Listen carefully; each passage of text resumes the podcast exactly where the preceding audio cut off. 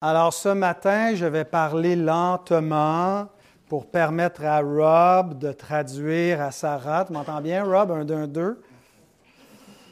Notre frère Rob s'était proposé parce qu'il y a de l'équipement pour faire la traduction comme ça, simultanée, donc il est dans une salle pas loin, puisqu'on avait une, euh, auditrice qui est euh, anglophone seulement, de traduire le, message. Euh, donc, voilà. Il existe, euh, frères et sœurs, une souffrance qui est propre aux enfants de Dieu. Tout le monde souffre, tous les êtres humains souffrent tôt ou tard, on souffre à différents degrés, mais il y a une souffrance que les non-croyants ne connaissent pas. C'est une souffrance qui est propre aux enfants de Dieu. Euh, une sorte de souffrance par rapport à la vie spirituelle qui touche à notre conscience, qui touche à notre souci vis-à-vis de Dieu, des préoccupations qu'on peut avoir euh, sur l'éternité, sur, notre relation avec Dieu, que les non-croyants ne comprennent pas pourquoi on peut euh, se mettre en peine pour ces choses-là, qu'on peut avoir ces inquiétudes de conscience, euh, parfois la conscience complètement exacerbée par, par notre, la conscience de notre propre péché qui nous fait souffrir. Euh, ou des inquiétudes vis-à-vis de l'éternité, des préoccupations pour le salut de nos enfants euh, ou pour notre propre âme. Donc, des souffrances qui sont propres aux enfants de Dieu. Et le psaume 6 que nous allons voir ce matin nous donne une fenêtre sur cette souffrance.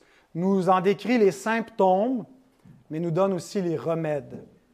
Alors, on a commencé un petit peu avant Noël euh, l'exposition du livre des psaumes. Il y a 150 psaumes dans la Bible et on en a vu cinq jusqu'à présent. On les regarde dans l'ordre. Je vous invite à ouvrir vos copies de la parole de Dieu dans le psaume 6.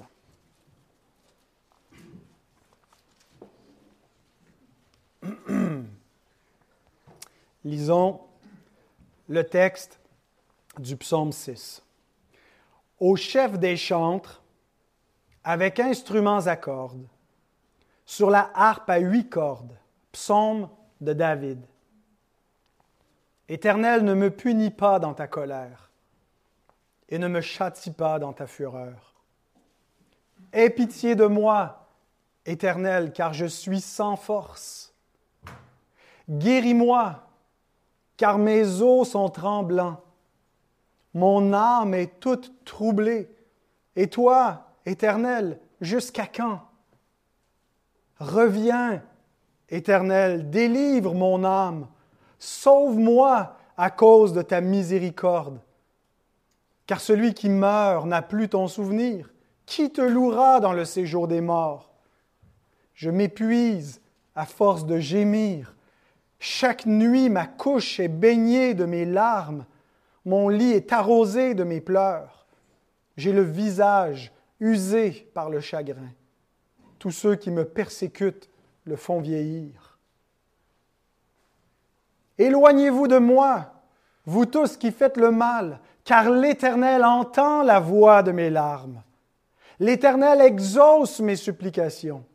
L'Éternel accueille ma prière. Tous mes ennemis sont confondus, saisis d'épouvante, ils reculent, soudain couverts de honte.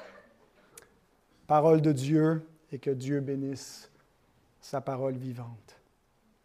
Nous vivons à une époque qui a de la difficulté avec la souffrance, qui la considère comme absurde et insupportable. Une, époque qui n'a pas une théologie de la souffrance, qui a plutôt une thérapie pour la souffrance et beaucoup de médicaments pour l'engourdir.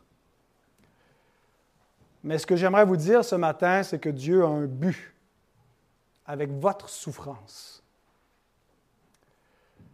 Qu'elle n'est pas absurde, qu'elle n'est pas là pour rien, que la souffrance en particulier, pas celle qui est simplement commune à la misère humaine, mais celle qui est propre à l'expérience des enfants de Dieu dans ce monde, a un but dans le plan de Dieu pour notre vie. Il y a plusieurs choses que Dieu peut accomplir par notre souffrance et entre autres, de nous rendre conformes à Christ. Le but premier de notre sanctification, c'est de nous amener à la ressemblance de Christ Et Dieu utilise la forme de la croix. Il utilise la croix pour nous rendre semblables à l'image de son Fils. Il y a une chose qui est certaine, c'est qu'on a tendance à prendre Dieu à la légère, en raison de notre nature pécheresse, qui méprise les choses éternelles, qui valorise beaucoup les choses terrestres, qui est bien peu préoccupé d'éternité, beaucoup de temporalité, qui est centré sur son nombril et très peu sur la gloire de Dieu. C'est notre nature déchue. Et la souffrance est souvent des moyens que Dieu utilise pour nous rendre sérieux dans la marche avec lui. Pour nous faire estimer les choses éternelles beaucoup plus que les choses temporelles.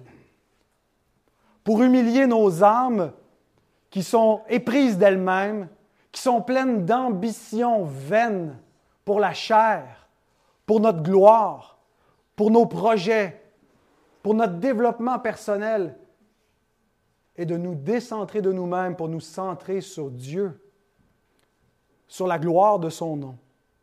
Et ça ne se fait pas sans douleur. David dit dans un autre psaume, Avant d'avoir été humilié, je m'égarais. Maintenant, j'observe ta parole. Il m'est bon d'être humilié afin que j'apprenne tes statuts. J'étais par nature un insolent. J'étais par nature Quelqu'un qui ne prenait pas l'éternité au sérieux, qui vivait pour son plaisir, pour faire rire le monde. J'ai encore un peu de cela dans moi. Mais Dieu m'a humilié. Dieu m'a fait passer par des crises de conscience aiguës qui m'ont livré dans un tourment dans une anxiété très souffrante, surtout au début de ma vie chrétienne pour m'apprendre à craindre son nom, à respecter Dieu, à désirer une conscience pure.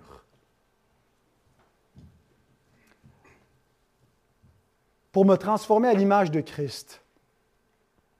Et cette semaine, pendant que je préparais cette prédication, je priais de deux façons pour vous, mes frères et mes sœurs. Je priais pour ceux d'entre vous qui souffrez, qui sont dans cet état lamentable comme David, qui ont l'impression d'être abandonnés de Dieu, d'être sous sa fureur ou que Dieu leur a tourné le dos et je priais que Dieu apporte du réconfort comme il en apporte à David vers la fin du psaume.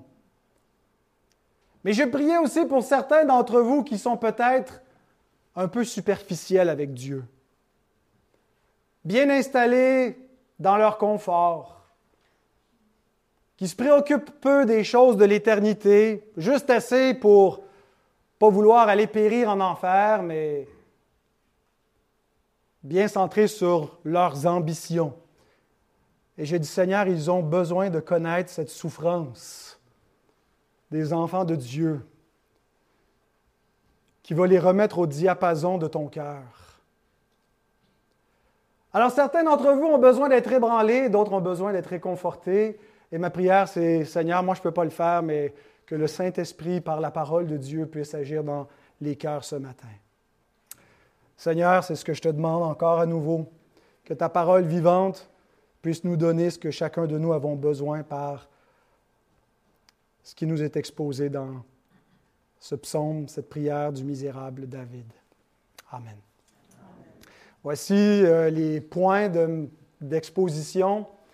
Ce n'est pas un ordre chronologique exactement. Je vais essayer de suivre les, les 11 euh, versets dans l'ordre, mais j'ai trouvé plus facile d'y aller aussi avec un peu euh, au niveau thématique, de commencer par prendre l'état de David et de regarder ses symptômes. Et ensuite de regarder sa prière et quels sont les éléments, qu'est-ce qu'il met de l'avant dans son plaidoyer vis-à-vis de l'Éternel. Et finalement, les versets 9 à 11, la délivrance qui s'opère. Et qu'est-ce qui se passe entre le, le corps de ce psaume où David est misérable et à la fin, il finit avec un cri de triomphe? Alors voilà dans quel ordre nous allons examiner ce psaume. Quatre choses quatre symptômes, pourrait-on dire, de l'état de David qui peut-être résonnent chez vous, une résonance sympathique. Vous qui connaissez la souffrance, la souffrance propre aux enfants de Dieu, peut-être vous reconnaîtrez-vous dans ces symptômes. La première chose que, qu'on note, c'est la conviction de péché. Être convaincu de son état de péché est une grâce terrible. Ça peut paraître contradictoire. C'est vraiment un état terrible d'être convaincu de son péché, convaincu de sa culpabilité devant Dieu, de prendre un peu plus la mesure de la gravité de sa faute et d'avoir la crainte de Dieu, d'avoir la terreur vis-à-vis de sa sainteté, de sentir qu'il n'y a rien qui peut enlever notre faute devant sa face. C'est un sentiment terrible, mais c'est une grâce. Parce que ça nous amène à la repentance, la repentance dont on ne se repent pas, la repentance qui nous amène à trouver la miséricorde de Dieu. Le pécheur est par nature indifférent à son péché. Il le justifie. Il voit rien de mal vis-à-vis de son péché. À ses yeux, toutes ses voies sont droites jusqu'à ce que Dieu le convainc de sa faute.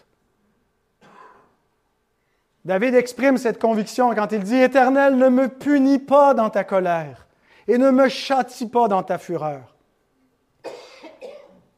Et pour ces mot d'ouverture de la prière de David, ce psaume a été identifié par l'Église ancienne comme faisant partie des psaumes de pénitence. Il y a sept psaumes qui sont identifiés comme les psaumes pénitentiaux, psaume 6, 32, 38, 51, 102, 130 et 143. Vous en avez un pour les sept jours de la semaine si chaque jour vous voulez pratiquer la confession de vos péchés les psaumes de pénitence. Quel est son péché? Pourquoi David, ici, craint-il la colère de Dieu et le châtiment de sa fureur? Dans ce psaume, il ne nous le dit pas explicitement. Mais il y a plusieurs raisons qui nous poussent à croire que ce psaume est écrit dans le même contexte des cinq premiers, qui semble être la fuite de David devant la révolte de son fils Absalom.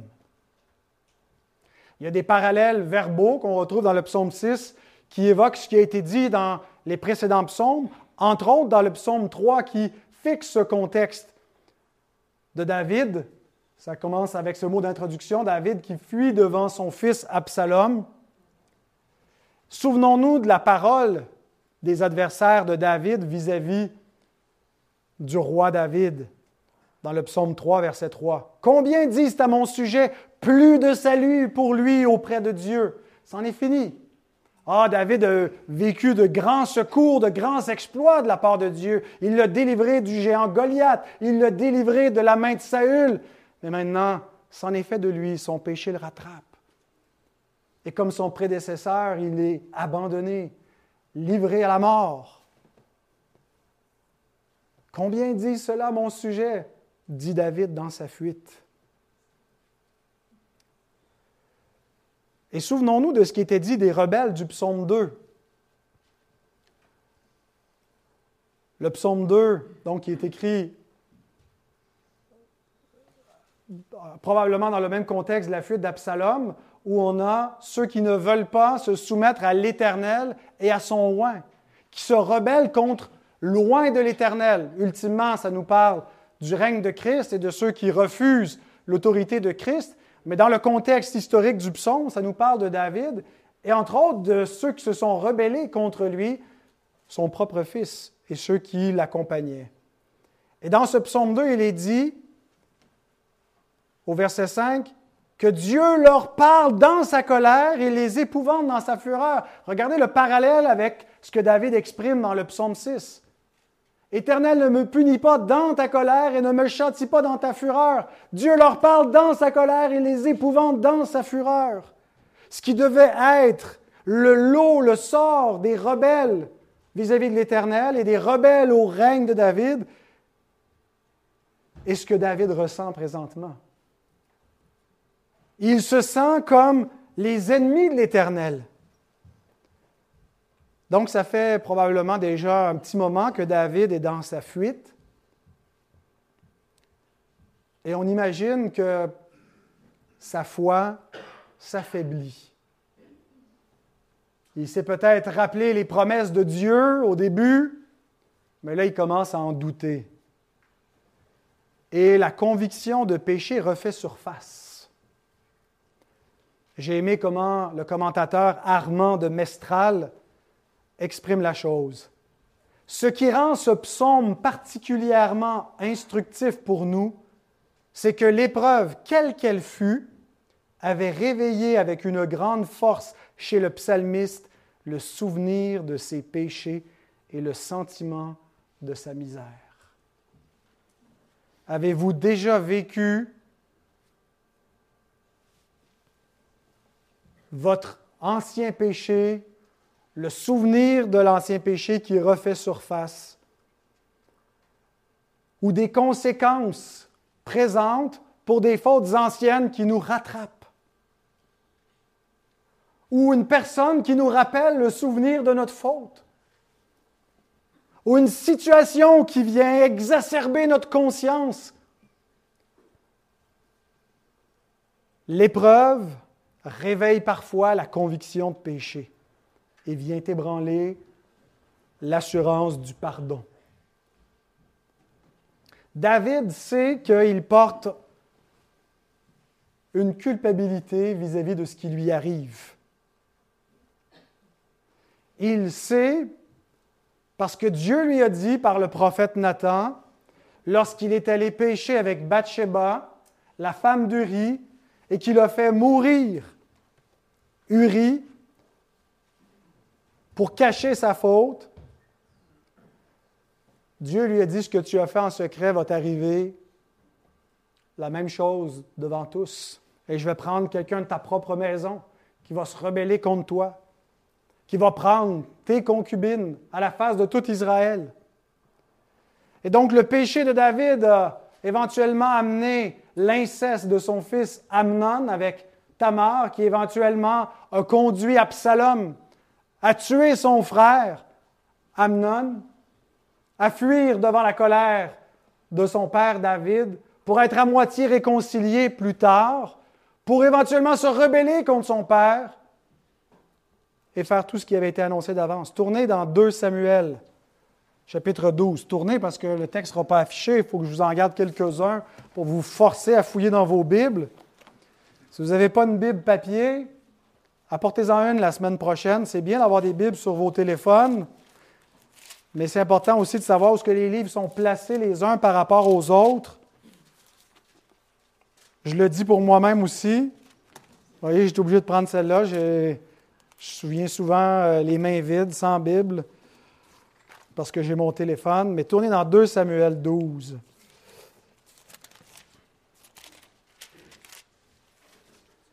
Versets 9 à 12.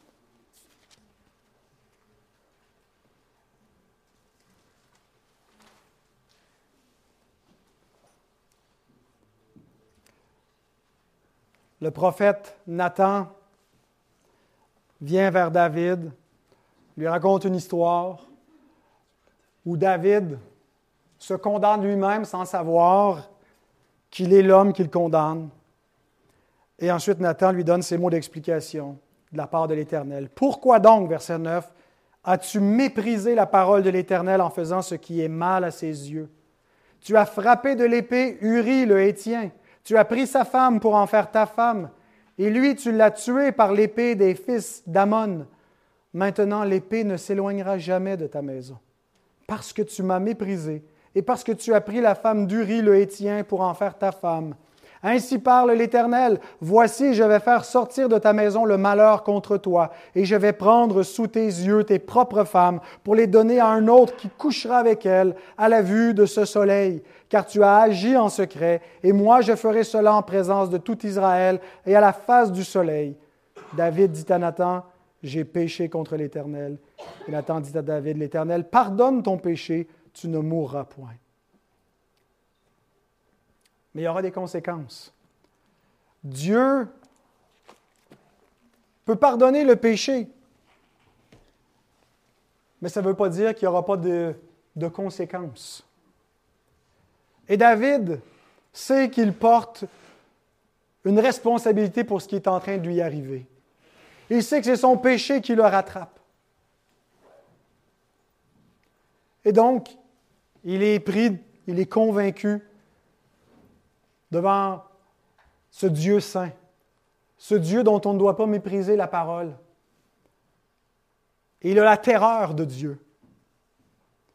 Et il dit, Dieu ne me punit pas dans ta colère, ne me châtie pas dans ta fureur. Il n'est pas en train de dire qu'il ne doit pas du tout y avoir de conséquences, mais il est en train d'implorer pour que le châtiment de Dieu soit mesuré un peu comme on retrouve dans cette parole du prophète Jérémie. Châtie-moi, ô Éternel, mais avec mesure, et non dans ta colère, de peur que tu ne me réduises à rien. Donc, le premier élément de la souffrance de David, et qui est souvent une souffrance similaire dans les enfants de Dieu, c'est la conviction de péché. Deuxième élément qu'on remarque dans ce psaume, c'est l'affaiblissement physique de David. Il est dans un état lamentable physiquement. À plusieurs reprises, il évoque cet état, cette condition physique, cette faiblesse. Verset 3, verset 7, verset 8. Je suis sans force. Guéris-moi, Éternel, car mes os sont tremblants. Je m'épuise à force de gémir. J'ai le visage, le visage usé par le chagrin. Tous ceux qui me persécutent le font vieillir. Je ne pense pas que David avait un virus, une maladie, une affection physique particulière, mais je pense qu'il éprouvait les effets physiques de sa détresse spirituelle. Parce que voyez-vous, notre corps et notre âme sont mariés pour le meilleur et pour le pire. Nous sommes notre corps et nous sommes notre âme, et l'un influe sur l'autre. Le livre des Proverbes remarque cela. Un cœur joyeux est un bon remède, Proverbe 17, 22, mais un esprit abattu dessèche les eaux. Proverbe 18, 14, l'esprit de l'homme le soutient dans la maladie, mais l'esprit abattu, qui le relèvera? Donc, il peut arriver qu'une souffrance physique, une maladie soit telle qu'elle entraîne l'âme dans la détresse, dans la dépression, dans l'abattement. Mais lorsque l'esprit est abattu, souvent de fois le corps suit, le corps s'affaiblit. C'est un rappel que la discipline à laquelle nous voulons soumettre notre âme inclut aussi une discipline de notre corps. Que nous devons veiller, si nous voulons être en santé spirituelle, aussi sur la santé de nos corps sur notre sommeil, sur notre alimentation, sur la discipline du corps, de ses désirs.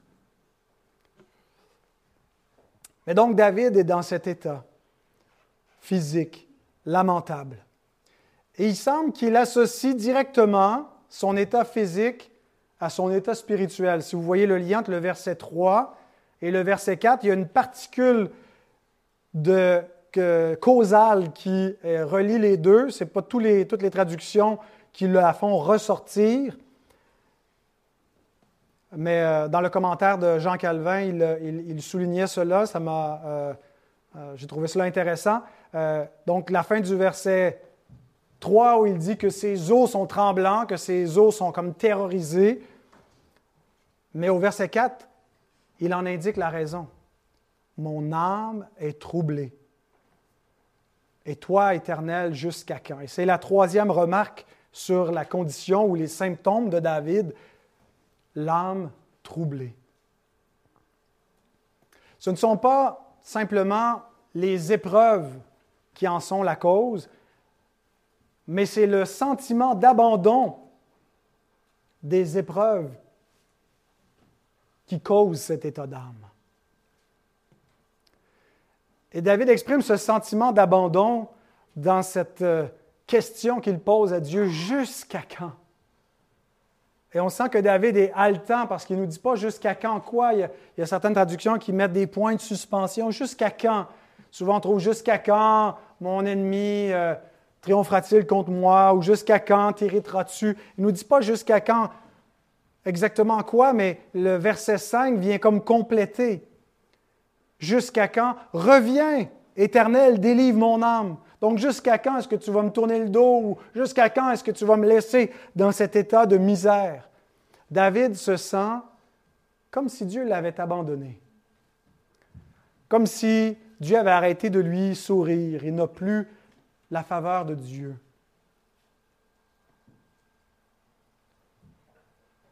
Et c'est un sentiment terrible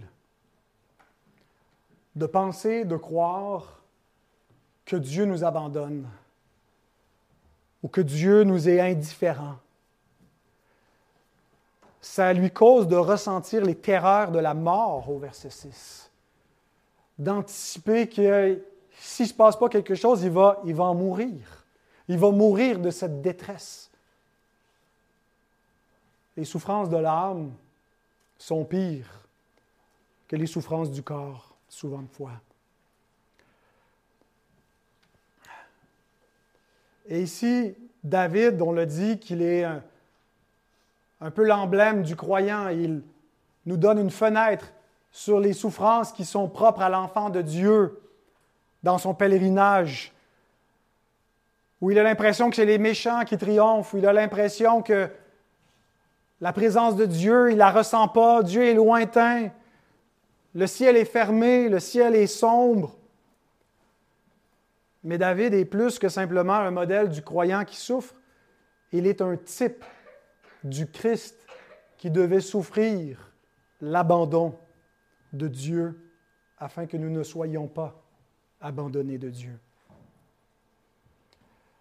David anticipe ces paroles de Jésus on peut revenir à, voilà, c'était ça euh, dans Jean 12. Jésus dit, maintenant mon âme est troublée. Les mêmes paroles que David dit, mon âme est troublée. Et que dirais-je? Père, délivre-moi de cette heure. David demande d'être délivré, mais Jésus ne peut pas être délivré. Il doit vivre ce trouble jusqu'au bout. Il doit boire la coupe de la colère de Dieu jusqu'à la dernière goutte jusqu'à la lie. C'est pour ça que je suis venu. Ailleurs, dans le jardin de Gethsemane, lorsque Jésus tend l'angoisse de son âme est grande, son corps qui tremble et qui sue des grumeaux de sang, dit Mon âme est triste jusqu'à la mort. La mort dans l'âme, parce qu'il devait goûter la mort sous la colère de Dieu. Donc David dans les psaumes anticipe ou plutôt goûte en partie aux souffrances de la croix. Il n'y a pas de commune mesure entre la souffrance de David et la souffrance du Christ. Il n'y a pas non plus le même effet. La souffrance du Christ, elle est vicariale. Il le fait à notre place. Il le fait pour expier le péché. Nous, nous souffrons seulement pour nous rendre en conformité et en communion avec Christ. Notre souffrance n'accomplit pas notre rédemption.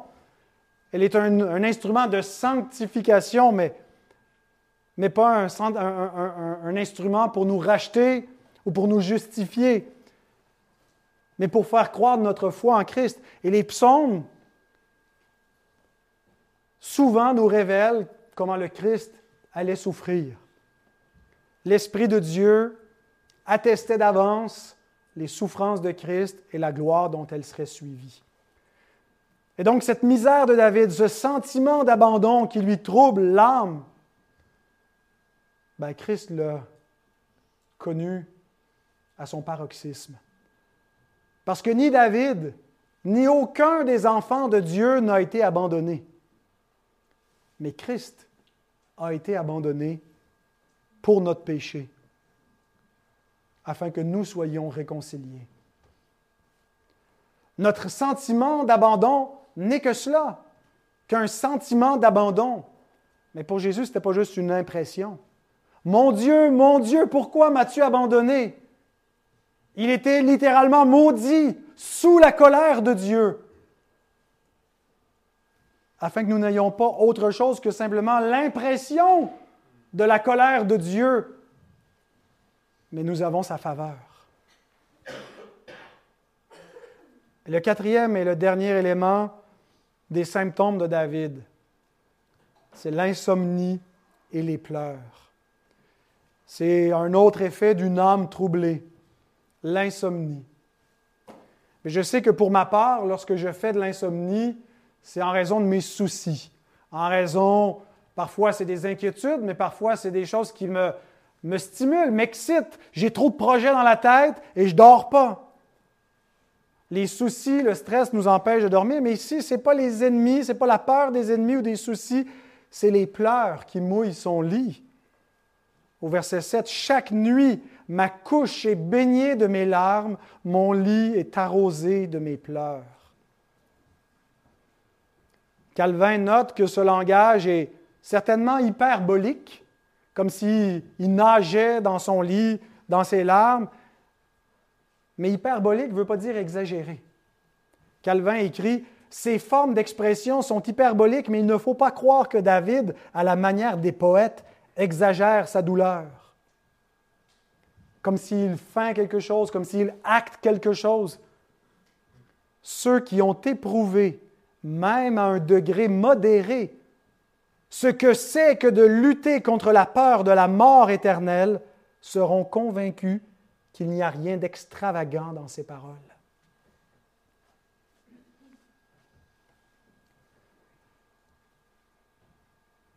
J'espère que certains, certaines âmes indifférentes ici, peut-être parmi les enfants ou les ados préoccupés du siècle présent, vont goûter de cette terreur pour les amener à chercher la face de Dieu, pour les amener à une vraie repentance. Parce qu'il n'y a rien de pire que de s'en aller avec une quiétude qui n'est rien d'autre que de l'indifférence et d'un l'endurcissement d'un cœur impie devant Dieu. Peut-être que tu dors tranquille, mais tu es mort dans ton péché. Et ma prière, c'est que chacun puisse une fois dans sa vie, goûter ces terreurs de l'âme qui nous amènent à implorer la miséricorde de Dieu, la peur de la mort éternelle pour implorer le prince de la vie de nous en délivrer. Donc voilà les quatre symptômes qu'on note d'une âme troublée. La prière du misérable qui se manifeste par la conviction de péché, l'affaiblissement physique, l'âme troublée par le sentiment d'abandon et l'insomnie et les pleurs.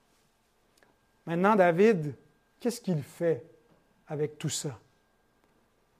Il ne va pas consulter son psy ou ses amis. Il n'essaie pas de noyer sa peine dans l'oubli, dans le divertissement, de se geler la face ou de s'enivrer, d'oublier, de se divertir passer à autre chose, regarder une bonne série sur Netflix. Il fait la seule chose qu'il faut persister à faire sans relâche. Il prie. Jésus donne plusieurs enseignements à ses disciples et des paraboles pour nous montrer que sans relâche, même quand on a l'impression que c'est en vain, que c'est, que c'est dans le vide, qu'il faut prier. Parce que ce n'est pas dans le vide. Parce que ce n'est pas en vain. C'est, c'est notre cœur qui nous ment, c'est notre impression trompeuse qui nous donne cette impression. Mais la prière est efficace. C'est le moyen que Dieu entend utiliser pour nous secourir. Personne ne peut être sauvé sans invoquer le nom du Seigneur. Personne ne peut marcher avec le Seigneur sans continuer à invoquer ce nom. Donc, malgré la conviction de péché, malgré l'épuisement physique, malgré le sentiment d'abandon, qu'est-ce qu'on voit? Ben, on voit quelqu'un qui continue de s'attendre à Dieu. Tu m'as abandonné, mais il continue d'espérer en lui. Et ça nous montre une chose concernant la vraie foi. Tu veux savoir si tu as une vraie foi? Dis-toi pas, est-ce que ma foi est forte? Est-ce que ma foi est robuste? Est-ce que ma foi peut déplacer les montagnes? La foi de David est comme la tienne et la mienne, elle est vacillante. Nous sommes des incrédules avec une foi faible. Ah, on a une foi forte quand on sent le sourire de Dieu, quand on, goûte à sa présence. Mais si Dieu retire sa main, si Dieu cache sa face, trouve-t-il la même foi vigoureuse en nous? Mais la foi, si chancelante soit-elle, si faible soit-elle, est inextinguible. Écrivez-le pour euh, votre Scrabble de l'après-midi, là. C'est payant ce mot-là. Elle ne peut pas être éteinte. Parce que ce n'est pas toi qui l'as allumée. On a dit dans notre confession un peu plus tôt ensemble que l'homme naturel n'est pas capable de revenir à Dieu, n'est pas capable de se convertir, n'est pas capable de se préparer. Donc, si tu as une foi à salut, c'est qu'elle t'a été donnée. La foi est un don dans la grâce de Dieu. Peut-être que tu aurais aimé que Dieu te donne plus de foi, puis justement, il veut t'amener à sentir ta petite foi pour t'amener à prier avec ferveur et persévérer et y ajouter le jeûne et une discipline et des moyens pour faire de toi un guerrier de prière. Mais la foi que tu as, si elle est un don de Dieu, ne peut pas s'éteindre. Il est écrit dans l'épître, la première épître de Jean, chapitre 5, verset 4, car tout ce qui est né de Dieu triomphe du monde et la victoire qui triomphe du monde, c'est notre foi. Et je ne pense pas ici que Jean fasse l'éloge du triomphalisme ou d'une espèce d'attitude de foi qui, est comme juste victorieuse, qui n'est pas atteinte par rien. L'idée, c'est que la foi va être ébranlée, la foi va être remplie de doutes par moments, va être secouée, mais la foi que Dieu a donnée ne peut pas être vaincue. Celui qui est né de Dieu n'est pas capable de cesser de croire en lui. Et même s'il pense que Dieu l'a abandonné, même s'il sent qu'il est sous la colère de Dieu ou le jugement de Dieu, ou que Dieu lui tourne le dos, qu'est-ce qu'il fait? Ben, il continue à s'attendre à ce Dieu. Et ce n'est pas un paradoxe. David pense que Dieu est en colère après lui. Qu'est-ce qu'il fait? Il ne fuit pas loin de Dieu, il se précipite dans ses bras. Il ne peut pas faire autre chose. Et c'est ce que font les enfants de Dieu. Ils ne peuvent pas cesser de croire en Dieu. Alors tu te demandes si ta foi est réelle. Est-ce qu'elle vient de Dieu? Est-ce que c'est l'œuvre de ma chair? Es-tu capable d'arrêter de croire en lui? Es-tu capable d'arrêter d'invoquer son nom? Et même quand tu te sens misérable, d'arrêter de crier à lui? Alors David demande une guérison complète au verset 3. Guéris-moi. Il ne veut pas juste un, soulagement temporaire, mais il veut une délivrance. Délivre mon âme, sauve-moi au verset 5. Alors, sur quoi fait-il reposer ses demandes, sa prière? Trois fondements pour son plaidoyer. D'abord, sur qui est Dieu? Notez à combien de reprises David utilise le nom de Dieu, Yahweh, en hébreu, qui est traduit par éternel. Huit fois dans ce psaume. Et il y a comme une concentration dans les versets 2 à 5 où il martèle le nom de Dieu. Éternel, ne me punis pas. Aie pitié de moi, Éternel. Guéris-moi, Éternel. Éternel, jusqu'à quand? Reviens, Éternel. C'est drôle que les Hébreux voulaient pas prononcer ce nom-là. David, lui, le prononce et le prononce à qui mieux mieux? David s'appuie sur qui est Dieu, sur ce nom alliantiel pour faire ses demandes, sur celui qui a dit Je suis l'Éternel, le Dieu d'éternité, le Dieu qui ne dépend de rien, le Dieu souverain. Et il n'y a pas de plus grand réconfort pour l'enfant de Dieu que de s'appuyer sur le nom de Dieu même sur ce qui est dans ce nom, sur ce qui définit l'essence même du Dieu en qui nous croyons. Spurgeon le dit avec éloquence ici. Il écrit Observez la fréquence avec laquelle David plaide ici le nom de Jéhovah. Cinq fois en quatre versets. N'est-ce pas là une preuve que ce nom glorieux est plein de consolation pour le croyant éprouvé?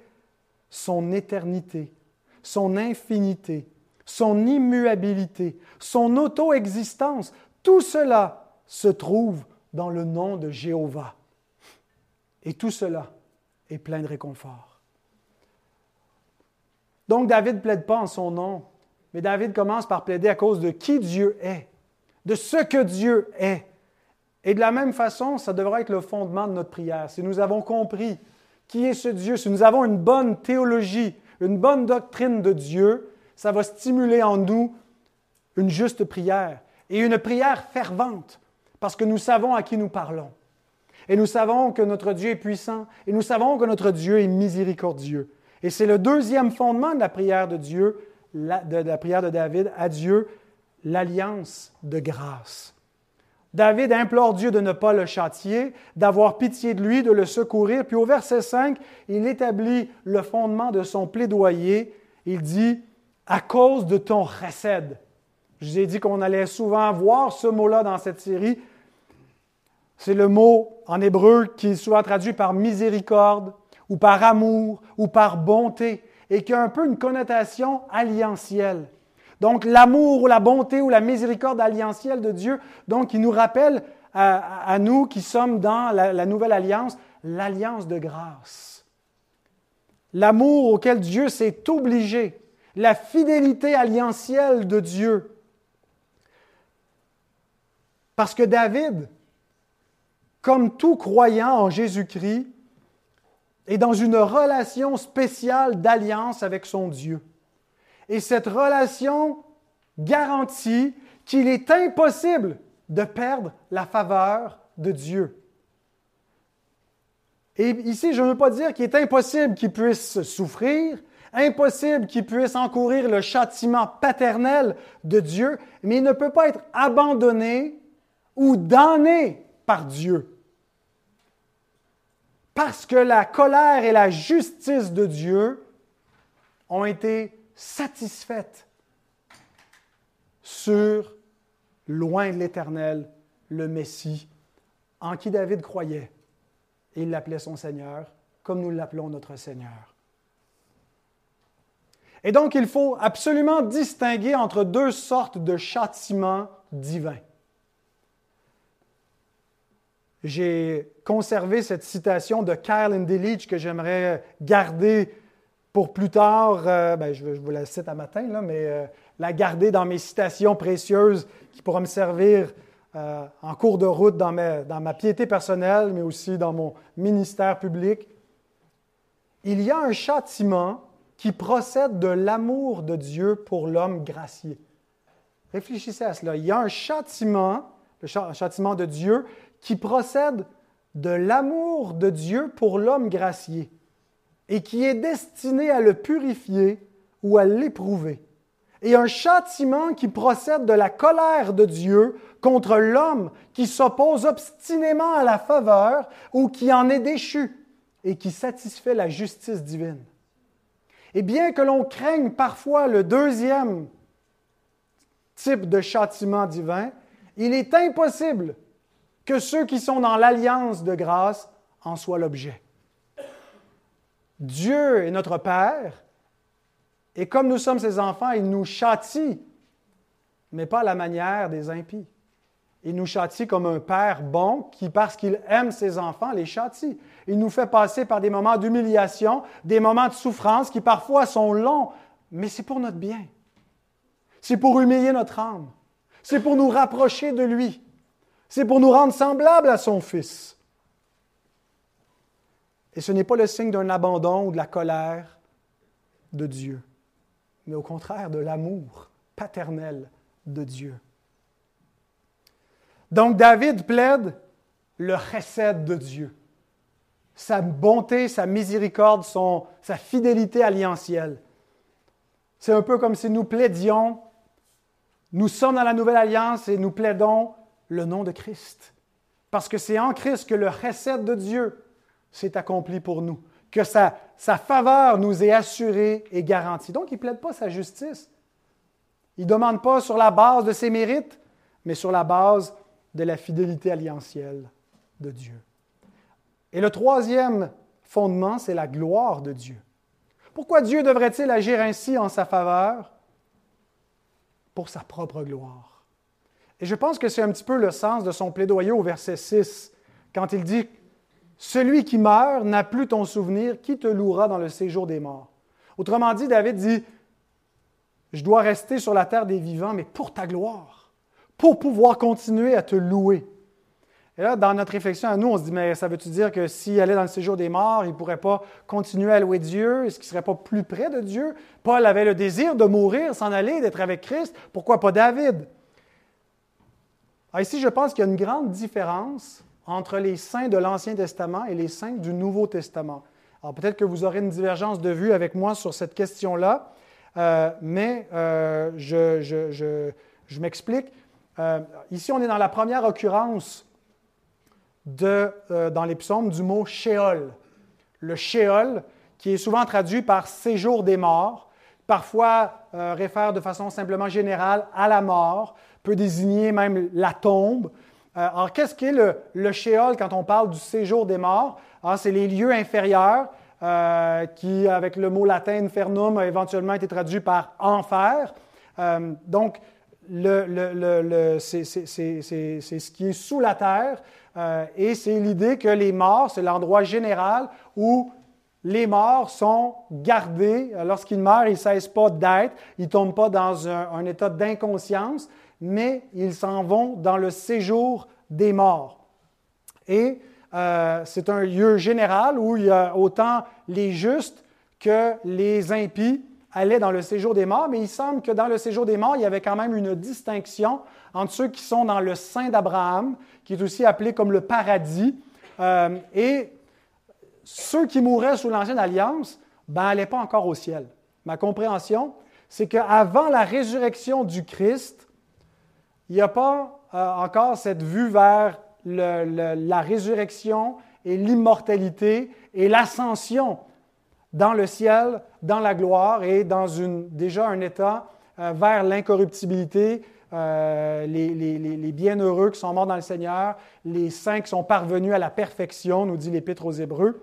Je pense qu'avant la résurrection, ils étaient gardés dans le sein d'Abraham, et l'Écriture nous dit que la vie et l'immortalité ont été manifestées par Jésus-Christ dans 2 Timothée 1.10. L'idée, ce n'est pas simplement que Jésus a mis en lumière ce qui arrive après la mort, mais que c'est lui qui a amené l'espérance de la résurrection par sa résurrection et qui a amené l'immortalité, qui a amené la, la prochaine étape vers la résurrection, qui est l'ascension au ciel.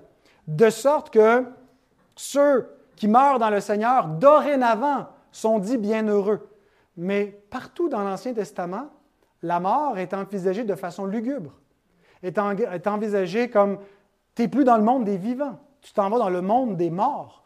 Euh, et, oui, tranquillement, la révélation de l'espérance de la résurrection va, être révélée, mais pas de façon nette, il n'y a pas la même espérance. Et donc, David veut rester dans le monde des vivants pour la gloire de Dieu parce qu'il n'y a pas cet état de félicité encore qui est une réalité pour eux. Il y a un état peut-être de, consolation pour les enfants de Dieu euh, dans l'Ancien Testament, euh, mais qui est mêlé aussi avec quelque chose de lugubre. Euh, la, la, mort représente encore une terreur. Et il y a des captifs. Ils sont captifs de la mort jusqu'à ce que Christ les en délivre et les amène avec lui au ciel. Et donc, Dorénavant, c'est ce que dit Apocalypse 14, 13, dès à présent. Donc, ça veut dire qu'il y a un point de rupture. Depuis la résurrection du Seigneur, il en va différemment. les, croyants sous la nouvelle alliance sont plus avancés par rapport à l'espérance de la résurrection que ne l'était David à ce point-ci. On lit par exemple dans Philippiens 1, 20, Mais maintenant, comme toujours, Christ sera glorifié dans mon corps avec une pleine assurance, soit par ma vie, soit par ma mort. Donc, pour nous, nous pouvons désirer même de nous en aller, d'être avec le Seigneur, pour la gloire de Dieu, sachant que nous n'allons pas vers euh, un état euh, de, tristesse euh, ou de souffrance, mais on s'en va on va continuer à, glorifier Dieu, on va le glorifier davantage, même avant la résurrection, dans l'état intermédiaire entre la mort et la résurrection. Nos bien-aimés qui nous ont précédés dans la gloire sont dans la gloire et sont auprès du Seigneur. Ils sont, ils sont dans les esprits des justes parvenus à la perfection avec euh, les anges dans la gloire de Dieu et qui adorent. Mais donc David n'anticipait pas cet état s'il mourait. Et c'est pour la gloire de Dieu, donc, qu'il voulait rester. Et même s'il y a une différence entre ce qu'il envisageait dans son état et ce que nous, comme croyants sous la Nouvelle Alliance, anticipons, le même plaidoyer nous sert de fondement. C'est pour la gloire de Dieu que nous euh, appuyons toutes nos demandes.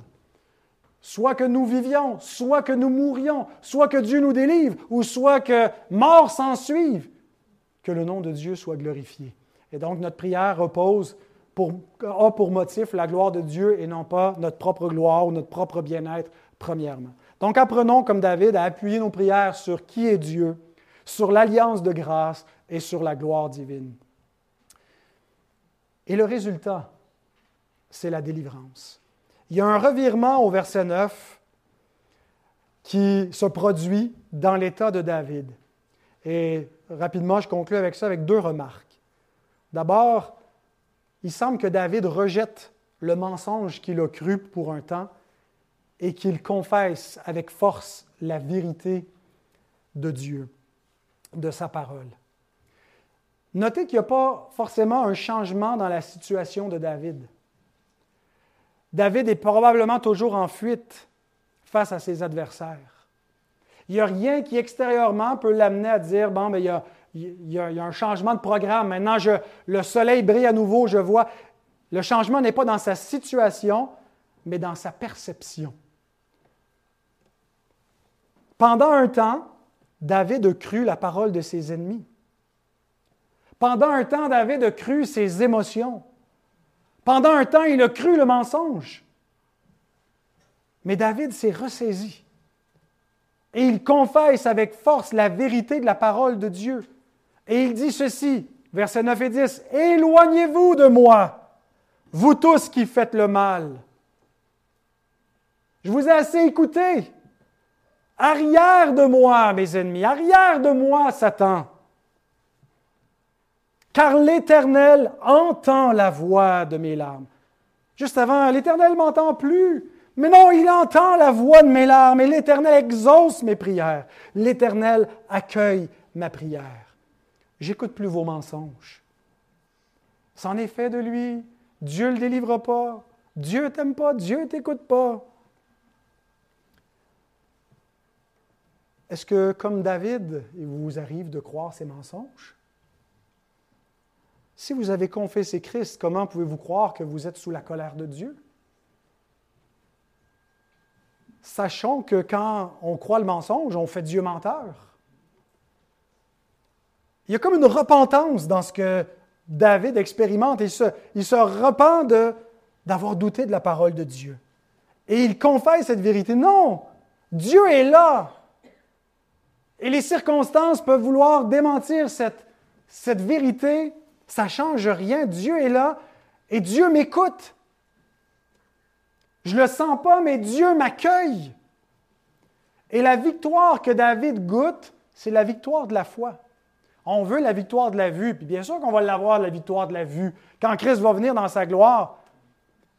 Mais en ce moment, notre combat se fait dans la foi. Et on doit croire ce qu'on ne voit pas.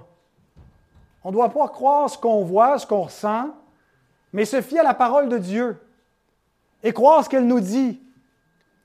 Peu importe ce que notre cœur nous dit, peu importe ce que l'ennemi nous dit, Et il l'exprime avec tellement une belle, euh, une belle éloquence. L'Éternel entend la voix de mes larmes. Il n'est pas indifférent. Mes larmes émettent une prière, sont un langage, l'éloquence des pleurs. Et ça a valu euh, une envolée rhétorique à Spurgeon, on l'imagine depuis sa tribune dans le, tabernacle métropolitain de Londres en train de dire ceci. En effet, il s'agit d'une langue universelle qui est connue et comprise sur toute la terre et même dans les cieux. Les pleurs sont l'éloquence de la douleur. C'est un orateur sans embâge et qui n'a pas besoin d'interprète, car il est compris de tous. N'est-il pas doux de croire que nos larmes sont comprises même lorsque les paroles sont absentes?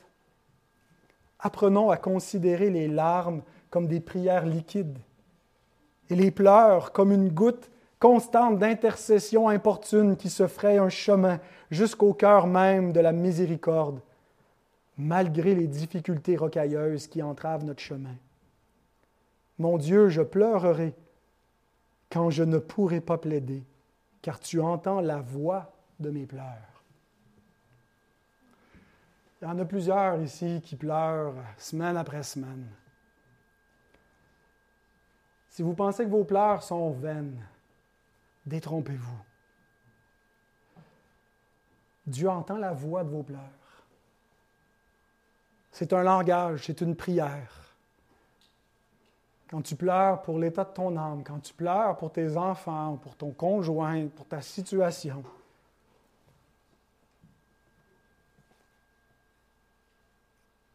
Dieu t'est favorable et Dieu accueille ta prière. Ne crois pas le mensonge que Dieu te tourne le dos, que Dieu est indifférent, c'est tes impressions, c'est tes émotions, mais tu es appelé à marcher par la foi. Et puisque Dieu te dit qu'il t'écoute, crois-le. La deuxième remarque, c'est que ton ennemi est vaincu. Verset 11. Tous mes ennemis sont confondus, saisis d'épouvante, ils reculent soudain couverts de honte. Ah, subitement, David se souvient, non, c'est moi loin de l'Éternel. Et Dieu m'a fait des promesses. Et Dieu est le Dieu qui ne ment point. Et mes adversaires peuvent rien contre moi. Ils ne peuvent pas me séparer de l'amour de Dieu et de ce qu'il m'a promis. Ben, Dieu t'a promis la vie éternelle. Dieu t'a promis son pardon. Dieu t'a promis sa faveur. Pour nous, nous ne luttons pas contre la chair et le sang. Nos ennemis ne sont pas comme ceux de David on est dans une autre alliance, un autre contexte. Mais on a le même ennemi que David, l'ennemi de notre âme, le diable, le prince du mensonge et du péché, qui cherche à nous envelopper facilement par nos convoitises, par notre incrédulité. Ne lui cédons aucun espace. Je vous invite à confesser avec moi votre foi avec assurance face à cet ennemi. Lisons ensemble.